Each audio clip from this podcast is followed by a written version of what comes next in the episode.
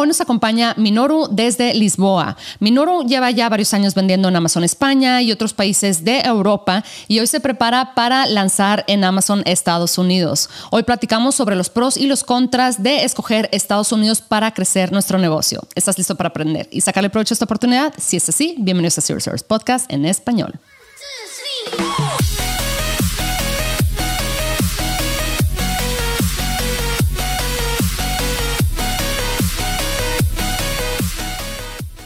Bienvenidos a todos a este episodio de Zero Stars Podcast en español. Mi nombre es Adriana Rangel y yo estoy aquí para platicar sobre las mejores estrategias de crear y crecer tu negocio en Amazon, Walmart y Toy Commerce en general para vender de todos los niveles. Comenzamos.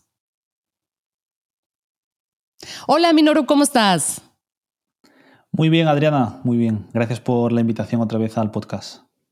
Gracias por regresar. Teníamos ya 12 meses o algo así eh, de no platicar, al menos de no platicar en el podcast. Yo sé que por ahí eh, en ocasiones en Instagram, bueno, yo veo tus stories ahí en Instagram y te comento, veo que estás en todas partes del mundo y veo que estás haciendo muchísimas cosas. Entonces, definitivamente quería hacer como que este catch up contigo para la gente que igual y no conoce a Minoru y quisiera conocer un poquito más sobre su historia, este, donde, bueno, nos platica en el episodio número 46, nos platica sobre cómo comenzó, por qué comenzó, en qué mercado comenzó, cuáles fueron, este, como sus experiencias, ¿verdad? Cuando recién comenzó.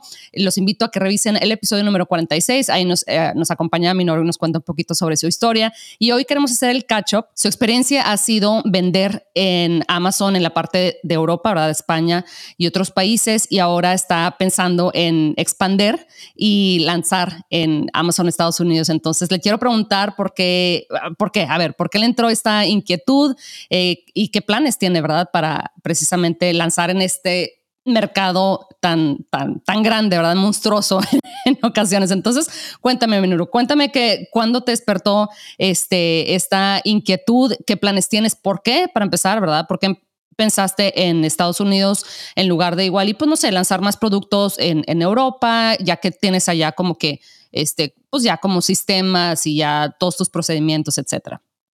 Sí, sí, sí, buena pregunta, Adriana. Eso sobre todo, la idea que a mí me surgió de lanzar en Estados Unidos fue desde el principio, desde que empecé. Porque, de hecho, yo cómo descubrí que se podía vender en Amazon, lo descubrí por un vídeo en YouTube que me apareció de un vendedor americano y ahí fue cuando descubrí este modelo de negocio, el de Amazon FBA. ¿Qué sucede? Que en 2019, yo con cero experiencia en negocios, pues sobre todo lo que tenía era miedo. Tenía miedo a perder dinero, tenía miedo a que mi producto no llegase. Entonces, lo que vi que era más cercano, más familiar, era España, que es donde vivía por ese entonces, y luego Europa en general. Europa se me hacía incluso, aunque había países más lejanos como puede ser Alemania, quizás Reino Unido también antes, ahora, ahora ya no, que estaba dentro también de la Unión Europea, se me hacían aún así más cercanos y no sé, por esa parte directamente preferí irme a España y continuar después la expansión por Europa. ¿Qué es lo que sucede? Que a medida que ha ido pasando el tiempo, yo sí que veía que había problemas y sobre todo los problemas que veía que, había eran muy burocráticos. Sobre todo los que me están escuchando y ya estén vendiendo también Amazon Europa, estén haciendo al principio EFN, después pan europeo, se darán cuenta de todo lo que hay que hacer, al principio, sobre todo cuando pasas de un programa a otro, sacarte números de IVA, hacer declaraciones en otros países también. Luego, hace poquito han empezado a meter impuestos también, impuesto al plástico, impuesto mm. al cartón, impuesto ecológico, en Francia, en Alemania, también para productos electrónicos, esto pues no le afecta a todos, pero hay algunos que sí que les afectan a todos. Entonces yo que me daba cuenta que cada vez más se está viendo mucha burocracia en Europa y eso a mí no me gusta, porque al final creo que la burocracia ralentiza tanto el inicio de un negocio como luego también la posterior expansión. Eso por una mm. parte, y luego por otra parte, lo que me gusta mucho de Estados Unidos y también por eso no me gusta, en este caso de Europa, es que nosotros como empresarios somos los que tenemos que recolectar el IVA. El IVA es como el VAT, el, impuesto sobre valor añadido que se hace en una venta. Entonces, por ejemplo, si un producto se vende a, no sé, a 20 dólares, o bueno, en este caso sería 20 dólares en Estados Unidos, a 20 euros en España, ese, ese precio que se pone está con IVA incluido. Y claro, de ahí nosotros tenemos que ese IVA devolvérselo a Hacienda de cada país, según el programa que cada uno está haciendo. También hay programas como Ventanilla Única, u otros, cada uno según el cual esté, pues va a tener que hacer una cosa u otra, pero nosotros de ahí tenemos que devolver ese IVA y después de haber devuelto ese IVA ya es de donde Amazon nos quita las tarifas, también suyas de logística, de referencia, y ya poco a mm. poco te vas dando cuenta que el margen, si lo comparas con lo que se puede hacer en Estados Unidos, donde el sales tax al final lo paga un cliente que dependiendo mm. del estado en el que esté, pues será mayor o menor, te das cuenta siempre, yo también lo comparaba, el mismo producto que estaba en Europa, el mismo lo comparaba con, con Estados Unidos. Y veía que en Estados Unidos se vendía más barato. Y digo, ¿esto por qué? Se mm. vende más barato en Estados Unidos. Al principio no le prestaba mucha atención y luego ya a medida que iban pasando los años, como yo siempre también cogía muchas referencias para vender en, Estados, o sea, para vender en Europa de Estados Unidos, me daba cuenta que aunque se vendiese más barato, aún así yo incluso pedía presupuestos también de esos productos, aunque yo no los fuese a vender a proveedores en Alibaba. Hacía ese cálculo de rentabilidad, miraba en la web de Amazon en sell.amazon.com barra pricing las tarifas de logística, tarifa de referencia, y me daba cuenta que incluso vendiendo más barato, yo si vendiese ese producto en Estados Unidos tendría un margen superior a si lo hiciese mm. en Europa. Y solo por este tema, por el tema del VAT o el tema del IVA, que es al final lo mismo. Entonces, juntando estos dos motivos y sobre todo dándome, primero dándome cuenta que lo mismo que hago en España, en Francia, en Alemania, en Italia y en los demás países de Europa, en lo mismo es lo que se puede hacer también en los demás países como por ejemplo México también, donde estás tú, también en Estados Unidos, en Australia. Y eso te lo digo no solo porque yo lo voy a hacer en Estados Unidos, sino porque también es lo que les enseño a alumnos míos y ellos venden en otros países donde yo todavía no estoy presente. Y lo están haciendo bien también, mm. porque la metodología es la misma. Y al final eso es lo bueno también que tiene Amazon. Yo me acuerdo en 2020, sí, cuando todavía estaba trabajando para otras empresas, una de las empresas para las que trabajé, que esto creo que de forma pública no lo he dicho, así que ahora sale la primera vez, fue Amazon. Y yo mientras era la pandemia, yo estaba trabajando como mozo de almacén en los almacenes de Amazon en San Fernando de Henares, allí en Madrid. Entonces yo me daba cuenta cómo funcionaba todo por dentro. Y eso mismo de un ah. almacén lo llevan a otro almacén y no solo lo llevan de almacén a almacén, esas operaciones, esos procesos que siguen, sino que también lo llevan a una escala más grande al programa de Amazon Seller. Entonces, ¿de qué me di cuenta en, esto, en ese tiempo que he ido pasando desde 2019 hasta ahora? Eh, pues que el procedimiento es el mismo. ¿Qué es lo que va a cambiar? Van a cambiar un par de cosas, como quizás cuando creas un plan de envío, en lugar de enviártelo a un almacén, te lo envían a varios, va a cambiar la moneda, va a cambiar el, peso, por ejemplo, en lugar de que sea en kilos, va a estar en libras. Pero si luego te fijas en la estructura y qué es lo que se tiene que hacer para lanzar un producto en Amazon España y qué es lo que se tiene que hacer para lanzar en Amazon Estados Unidos, te das cuenta que es lo mismo para lanzar en un mercado y en otro. Y además, lo bueno es que al estar todo unificado, en Estados Unidos, que tiene 52 estados, si te das cuenta cuál es la demanda que hay en todos esos estados, que es al final donde la gente lo compra, busca en amazon.com y no mete su país como puede hacerlo, por ejemplo, en Europa. Te das cuenta que si tratas solo Estados Unidos como un país frente a, por ejemplo, algunos que estén pensando empezar a vender en Amazon España, hay mm. muchísima más demanda. Y evidentemente también hay mucha más competencia. Pero a mí no me preocupa que haya eh, mucha competencia. Porque el hecho de que haya mucha competencia significa que estás en un mercado que ya está asentado y que funciona. Porque si no, no habría prácticamente otras personas que estén lanzando ese tipo de productos. Entonces, para mí el hecho de que haya mucha demanda y también, no solo mucha demanda, porque es lo que todo el mundo quiere. Todo el mundo quiere que haya, o sea, entrar en un mercado donde haya mucha demanda pero poca competencia. A mí me da un poco igual que haya poca competencia, lo que me importa es que esa competencia no sepa lo que está haciendo. Porque mucha gente cuando ve que hay demanda, lo que hace es que mete un producto como sea. Y tú lo verás también que hay muchos vendedores, sobre todo que son chinos, y sobre todo creo que ellos, no porque sean chinos, hacen esto, sino porque eh, tal y como lo tienen todo estructurado de únicamente cojo un producto que esté como esté y lo lanzo para ver cómo se vende y si funciona bien sigo enviando más. Y no se cuestionan tanto el hecho de crear una marca que sea sólida a largo plazo y un branding fuerte con unos colores de marca corporativos, también con unos valores y luego al final que le den una experiencia al cliente que sea única, que eso pues otra marca no se la pueda dar. Entonces a mí Veo Estados Unidos y ¿qué es lo que veo? Veo una demanda que es más alta, veo una competencia también que es más alta que en otros países de Europa como son por ejemplo España, Italia o incluso también a veces que está a la par en algunos mercados como Alemania y Francia que son países que destacan más, pero a mí no me preocupa porque siempre va a haber vendedores que lo estén haciendo mal y si no encuentro esos mercados donde veo que hay vendedores que lo están haciendo mal, ¿qué es lo que hago? Pues sigo buscando. Porque hay gente que constantemente lo que hace es toparse con lo típico. Y yo lo que le digo a todo el mundo es, no vendas lo que a ti se te ocurre. Porque si a ti se te ocurre, también se me ha ocurrido a mí, también se le ha ocurrido a Adriana, se le ha ocurrido a todo el mundo. Normalmente los productos que yo acabo vendiendo son productos que a mí, quizás si los veo digo, ah, vale, es normal que esto exista, pero que de primeras ni se me ocurrirían que ese producto ni siquiera estaba inventado. ¿Y esto cómo lo encuentro, sobre todo? Pues utilizando los software de Helium 10. Entonces, esos son principalmente los motivos por los que eh, después de estar en Europa veo que también es una muy buena oportunidad, en lugar de seguir lanzando de una forma eh, más potente, es decir, dedicar más tiempo, más energía, más dinero también en Europa, una vez que ya está el mercado estabilizado, mi negocio estabilizado en Europa, prefiero, en lugar de seguir lanzando ahí, lanzar a otros mercados como son Estados Unidos. Entonces, sobre todo por estos motivos justo que te acabo de comentar. Quiero hacer hincapié precisamente en lo que mencionas esto del margen de utilidad. Al final del día, cualquier negocio, llámese un negocio en línea eh, en Amazon, un restaurante, una empresa de software, eh, SaaS, ¿verdad? Al final del día todo, todo, todo, todo negocio tiene que fijarse en, su margen de utilidad, ¿verdad?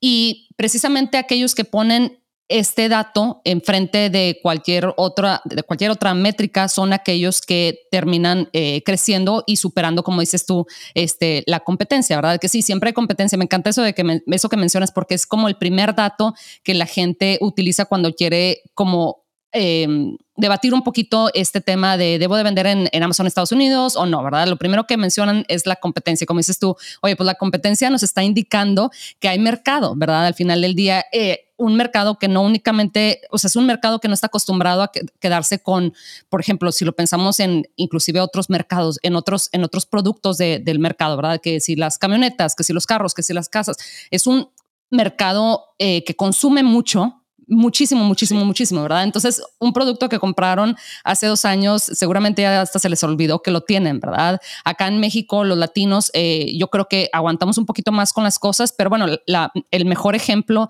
de cómo la gente eh, compra un producto y lo desecha en cuestión de meses es, por ejemplo, el iPhone, los tenis Nike, ¿verdad? Que son, por ejemplo, pues son tenis caros, al menos en comparación a los demás tenis en, el mercado. Y como ya la, la, tienda sigue vendiendo y vendiendo y vendiendo y vendiendo, ¿verdad? Entonces, eh, volviendo al, al, tema acá del margen de utilidad, al final del día, y es lo que yo siempre menciono también cuando estoy platicando acá en el podcast, es que el que tiene un margen más, más sano, obviamente más amplio, es el que va a tener dinero para crecer, ¿verdad? Si tú estás queriendo operar con un margen de un 15% o de un 20% o algo así, pues bueno, hay poco a poquito, igual y te vas a tardar 8 meses o 10 meses o 14 meses en lanzar tu siguiente producto, pero definitivamente, acuérdense, siempre volvemos al interés compuesto, ¿verdad? Entonces, Igual y tú dices, ah, bueno, pero ese se, se, gana dos dólares más por unidad. No es tanto. Mm, no, sí es, ¿verdad? Especialmente este, conforme va pasando el tiempo. Entonces, imagínate que vende,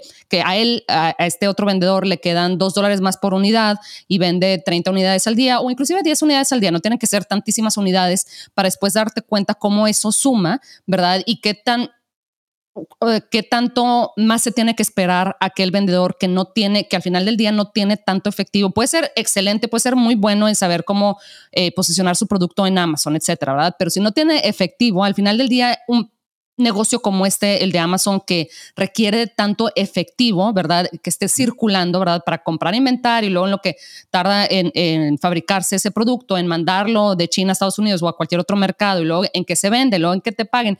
Todo ese es o sea, son, son semanas y semanas y semanas, ¿verdad? Entonces, si no tienes efectivo en la mano, no puedes lanzar otro producto porque tienes que pagar tus obligaciones primero, ¿verdad? Tu proveedor, etcétera, los softwares, Amazon, etcétera, ¿verdad? Entonces, es muy importante.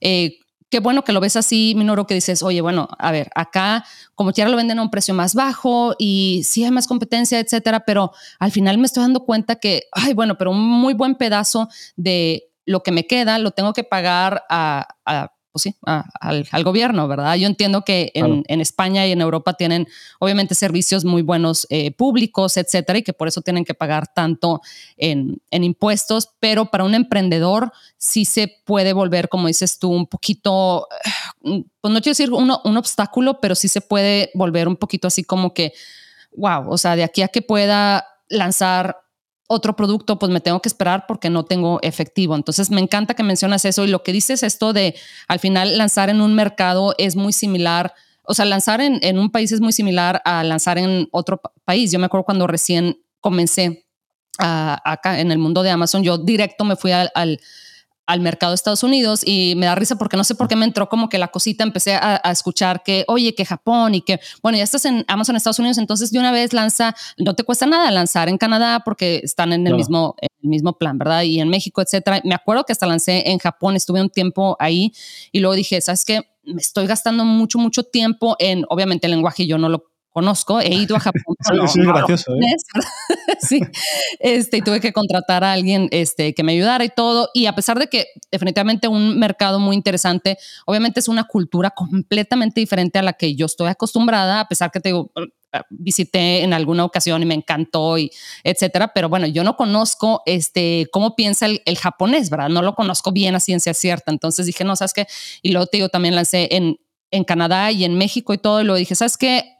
Estados Unidos es un mercado tan grande, no me lo voy a acabar en, yo creo que en lo que me resta de, vida prácticamente, dije, voy a enfocar todos mis recursos acá, pero sí me di cuenta de que, como dices tú, al final del día es eh, encontrar un producto utilizando herramientas, etcétera, diferenciarlo, lanzarlo, posicionarlo, ¿verdad? Y luego, obviamente, eh, asegurarte de no quedarte sin, sin inventario. Entonces, me, quería hacer hincapié en, en eso eh, que mencionas, de, en especial del margen de utilidad, porque el interés compuesto lo vemos, ¿verdad? Así como con los pagos de la tarjeta de crédito, no la pagas y de repente lo que te costó, no sé, 10 eh, dólares, si no pagas eso a tiempo, te termina costando muchísimo, muchísimo más, ¿verdad?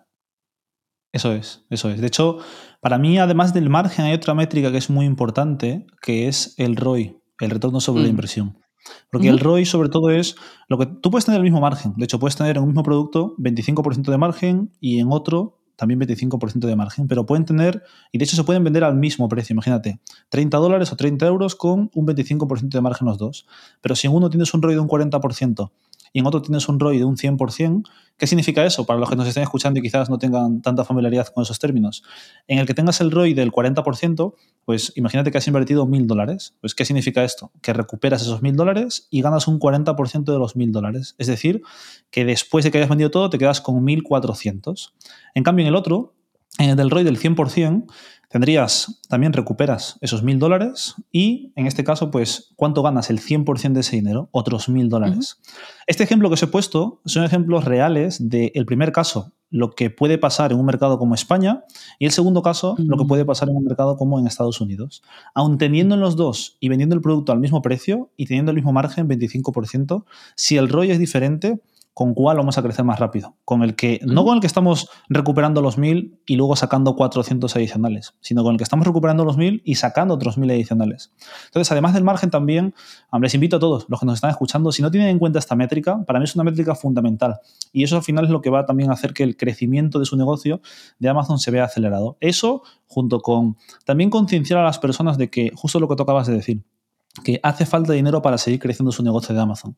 Y yo en concreto, pues al principio no tenía como una buena relación con el hecho de tener que endeudarme para poder seguir creciendo.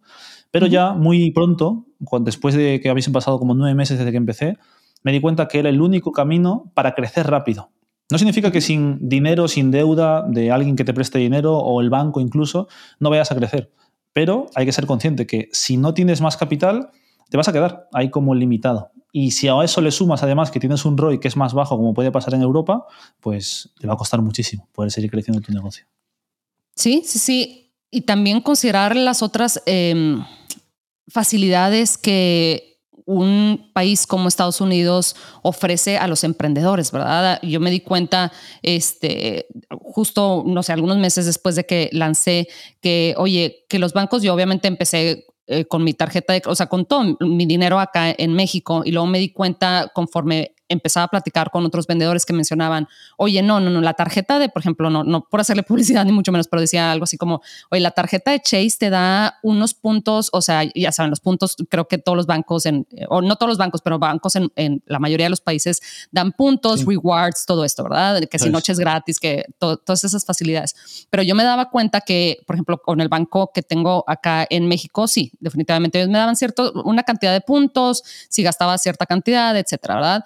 Pero los bancos de Estados Unidos era una cosa así como tremenda. Yo era así como que, ¿cómo? Entonces, si pongo mi tarjeta de crédito, obviamente, y siempre hago hincapié cuando hablo de tarjetas de crédito en, aquí en el podcast o en mi canal de YouTube, siempre menciono, oye, lo que pongas en tu tarjeta lo pones porque sabes, sabes a ciencia cierta que lo puedes pagar, ¿verdad? Porque esos intereses de la tarjeta de crédito te, te, te matan. Entonces, lo que yo menciono es que yo decía, oye, cuando pongo, si pongo lo que gasto en publicidad, si en lugar de pagar mediante, o sea, que me rebajen en mi cuenta de vendedor, este, ese, ese gasto, si, si pongo mi tarjeta de crédito este, para que carguen ahí el gasto publicitario, digo, oye, yo sé que yo gasto muchísimo, muchísimo, no, no gasto, invierto muchísimo en, en este, se me fue, iba a decir inventario, pero en anuncios publicitarios, digo, y si me dan tres, el 3% en puntos, que esos puntos los puedo...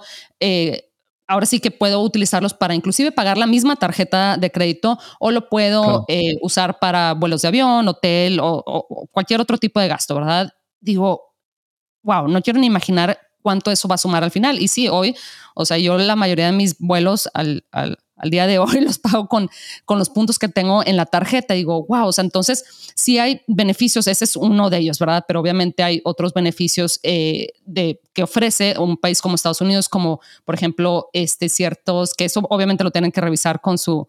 Eh, con su contador y el, y el fiscalista, que bueno, ciertos beneficios eh, no, no, quiero meterme mucho detalle aquí, pero definitivamente eh, deducibles, hay maneras de pagar.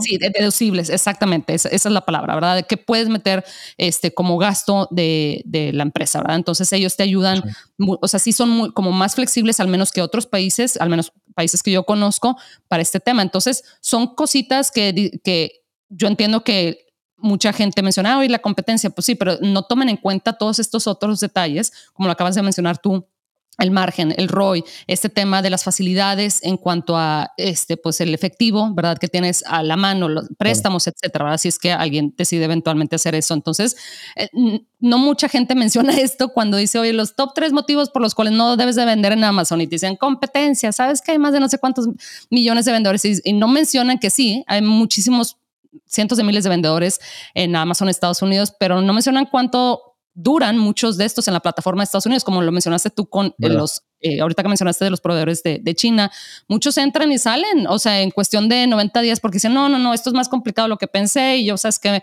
mejor me dedico a la fabricación del producto, ¿verdad? Entonces, realmente, ¿cuántos sellers activos existen en la plataforma, ¿verdad? Ese es el dato, el, que tenemos que tomar en cuenta y todo el, eh, como el universo alrededor de los negocios eh, en un país como Estados Unidos. Eso es. Sí, sí, esto es algo que es muy importante. Además, también si luego ya nos metemos como en esos temas que quizás a algunas personas les asustan, como puede ser el tema de los impuestos, justo antes lo hablábamos, de que mucha gente se preocupa por cuánto van a tener que pagar en impuestos cuando todavía no han generado ni siquiera un euro o un dólar. Y esto es un gran error. Al final, si lo comparas y ves en qué país vas a tener que pagar más impuestos, respuesta para todos, depende. Porque no solo va a depender de dónde estás vendiendo, sino que depende también del tipo de empresa que estés utilizando, de dónde esté ubicada esa empresa y luego, eso es una cosa para ver dónde paga impuestos esa empresa. Pero luego también tú como dueño de esa empresa, según tu mm. residencia fiscal, vas a poder pagar pues incluso 0% de impuestos. Si vivieses, por ejemplo, un sistema, o sea, en un país con sistema impositivo territorial, donde únicamente pues tributas lo que generes dentro de ese país. Todo lo que generes fuera de ese país, pues no lo vas a tributar y te lo vas a poder traer a ese país. Evidentemente, en todo esto hay excepciones dependiendo del caso de cada persona, pero al final si haces comparativas, la facilidad para, y esto yo lo veo igual de fácil, ¿eh? para entrar tanto a Estados Unidos como también entrar a España, no veo que haya una barrera de entrada muy grande para entrar. O sea, mm. cualquier persona puede empezar. Y eso es algo bueno y algo malo. A mí no me preocupa que cualquier persona pueda empezar. Lo que me preocupa es que una persona que se prepare muy bien empiece. Porque sé que esa de verdad es la verdadera competencia al final que yo voy a tener. Pero justo como tú misma lo has dicho. Y yo, yo hace un tiempo me acuerdo que miré varios estudios sobre esto, de el número de personas que primero se abre cuenta en Amazon después de que se abren cuenta en Amazon es la primera barrera, porque hay gente que se queda ahí ya bloqueada. Simplemente no ponen alguna dirección bien, no coincide, le bloquean la cuenta y no quieren seguir apelando. Cuenta de banco, Después de eso, ¿cuántas personas de las que se han abierto la cuenta llegan al final a lanzar un producto? y eso también, pues ahí se caen un montón de personas. Y después, porque una persona haya lanzado un producto, eso no es una competencia real. Cuando haya lanzado al menos ya 10 productos, que eso ya le puede dar dinero para poder vivir de este negocio, ahí yo ya podría empezar a considerar competencia real. Pero hasta que pase eso, hay gente que nunca llega a eso. Hay gente que lanza dos, tres productos, está ganando, no sé, extras, mil, dos mil euros o dólares al mes. Con eso lo quiero compaginar con su trabajo. Y eso al final no es alguien eh, que se lo tome en serio. Porque alguien que se lo toma en serio está todo el día pensando en Amazon. No únicamente lanza un par de productos y se lo toma como hobby. Entonces, sobre todo esto lo digo para que las personas que estén pensando en empezar, que quizás tienen algo de miedo, miedo a cuántos impuestos voy a pagar o miedo a cuánta competencia hay, que se den cuenta que el único motivo por el que tienen miedo es porque no tienen el conocimiento y la información adecuada. Porque si no, no, me escucharían a mí hablar con esta confianza, tampoco a ti hablar con esta confianza, porque ya sabemos qué es lo que tenemos que hacer, también porque llevamos varios años en esto. Entonces, es importante que alguien se informe de todo esto. Nosotros, evidentemente, sí que le podemos enseñar a las personas cómo pueden ir desde que no saben nada hasta que pueden acabar lanzando un producto en Amazon, pero sobre temas de fiscalidad, temas de impuestos y demás, nosotros no somos expertos. Pero para eso hay otros expertos. ¿Qué es lo que hay que hacer? Que hay personas incluso a las que les da vergüenza, a mí también cuando empezaba me, daba vergüenza, porque me veía como alguien quizás muy pequeño frente eh, a un asesor o a una gestoría, y digo, no, es que va a pensar que no sé. Y sí, no sé, pero lo primero es reconocer, reconocer que no sabes, y una vez que ya reconoces que no sabes, les preguntas a ellos de manera humilde, pues qué es lo que deberías hacer. No a uno, sino a mí siempre me gusta comparar entre varios, y también porque a veces me resulta curioso que la respuesta tendría que ser la misma, pero me dan respuestas diferentes.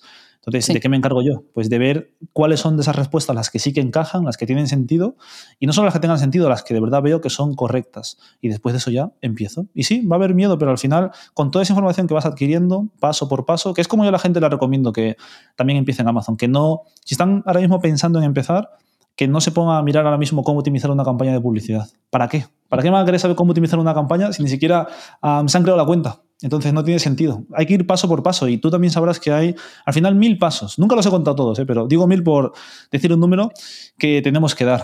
Y la idea cuál es? Es como, yo tal y como lo veo, es como que estamos en un bosque que está oscuro y estamos con una linterna. Pues si apuntas con la linterna en ese bosque, al final nunca vas a ver ese final. ¿Dónde hay que apuntar? Abajo a ver tú cuál es el siguiente paso que tenemos que dar. Si hacemos eso, creo que por una parte se te quita el miedo porque solo estás pensando en una cosa. ¿Cuál es el siguiente paso que tengo que dar? Y la segunda, si preguntas a las personas adecuadas, a esas personas te ayudan. Algunas personas te lo harán gratis, otras personas te cobrarán y no pasa nada porque también es su negocio, pero te ayudarán a dar ese siguiente paso. Y luego, a medida que tú vayas avanzando, luego te das cuenta, miras para atrás y te das cuenta que ya te conoces todo el bosque, porque ya has estado con la linterna paso por paso y ya tienes todo iluminado. Es como el mapa del GTA, del videojuego también que se va desbloqueando, pues algo parecido. Sí, sí, sí. Y también eh, darnos cuenta que siempre van a haber motivos por ¿Por qué no comenzar? ¿Por qué no vender? ¿Por qué no emprender? Etcétera, ¿verdad? Recientemente salieron, salió la información sobre las nuevas tarifas de Amazon, ¿verdad? Para el 2024. Y claro que mil gente, ¿verdad? Y, encontramos muchos videos en, en, en, YouTube y comentarios, ¿verdad? De gente de, ya, oye, esta tarifa y tal, tal, tal, y etcétera, etcétera. Pues sí, pero va a llegar enero, ¿verdad? Y nos vamos a dar cuenta que también, que tenemos que pagar mil cosas, que todo, o sea, hasta hasta la comida, obviamente, eh, va a subir de precio todo, la gasolina seguramente también, etcétera. Entonces, como que eh, darnos cuenta que al final eso, o sea, esas mismas eh, justificaciones siempre van a estar presentes, ¿verdad? No, las cosas no van a ser más baratas en enero. Los servicios tampoco, ¿verdad? Los servicios de, de la gente, absolutamente nada. Entonces, yo creo que siempre va a haber un motivo por el cual no, seguramente, eh, como lo mencionas muy bien, Minuro, que dices, oye, fíjate en el siguiente paso, ¿verdad? Igual y de, no, no te pongas a pensar en absolutamente todas las letras de aquí a la Z. Igual y ponte a pensar en la A, en la B y en la C, y luego ya llegaremos a la D un poquito más adelante, ¿verdad? Pero la cosa es seguir precisamente como lo mencionas, el embudo, ¿verdad? No quedarte en, en el primer filtro, sino a ver, déjame pienso en, el, en, el, en, los siguientes dos pasos y vámonos, y vámonos, y ya veré el jueves qué es lo que, con qué amanezco, ¿verdad? Obviamente, mientras te comprometas a tomar en serio el negocio, les digo, siempre va a haber como que, siempre, seguramente, y en marzo van a haber va a haber otro detalle, ¿verdad? Pasamos por toda una pandemia, ¿verdad? Y obviamente era como, no, no, no, pero ahorita en la pandemia, pues obviamente no, no, no me puedo, no puedo tomar muchas decisiones, lo cual es un argumento relativamente válido, pero también vimos cómo hubo gente que se hizo millonaria en, esos 18 meses, ¿verdad? Entonces, siempre va a haber como que dos lados de, de, la moneda. Qué bueno que lo mencionas y por eso quería platicar contigo, Minor, porque yo sé que eh, tú lo ves como que de manera más objetiva. Eh, y yo creo que hay mucho ruido, definitivamente, mucho, mucho ruido en el Internet y especialmente que hacen como que estos datos como muy explosivos, etcétera.